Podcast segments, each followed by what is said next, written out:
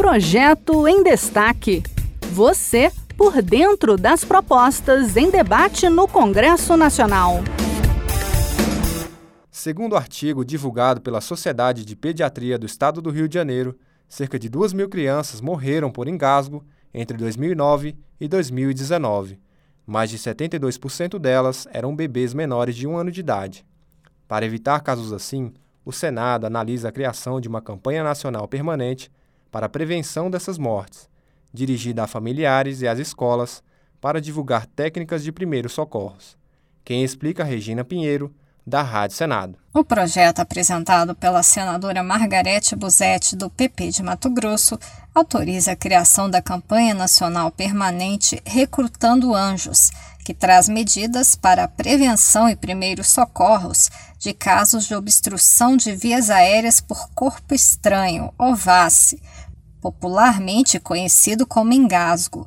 Segundo a senadora, a motivação para a apresentação da proposta foi a morte da menina Heloísa Costa Navarro, de dois anos e sete meses.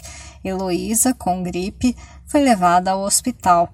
Após tossir, acabou engasgando com o próprio vômito.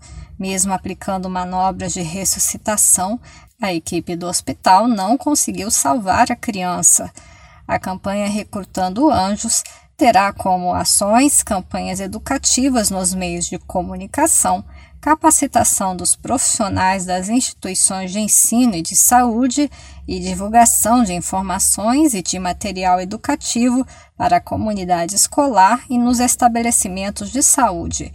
A senadora adverte que o engasgo é um grave problema de saúde pública na população infantil e cita estudo de 2021 publicado na Revista Pediátrica da Sociedade de Pediatria do Estado do Rio de Janeiro, mostrando que entre 2009 e 2019 foram notificadas 2.148 mortes por engasgo em crianças de 0 a 9 anos de idade no país. Do total de mortes, 72% foram de bebês menores de um ano e 21,6% de crianças com idades entre 1 e 4 anos. O maior número dos engasgos que levaram à morte dos bebês ocorreu no próprio domicílio da criança, quase 36%, e a principal causa foi a ingestão de alimentos, 84,6%. A proposição também prevê que os restaurantes, bares, lanchonetes e estabelecimentos similares serão obrigados a expor cartazes que ilustrem a execução de manobras para a desobstrução das vias aéreas. Este foi o projeto em destaque. A cada edição a gente traz uma proposta em análise no Congresso Nacional.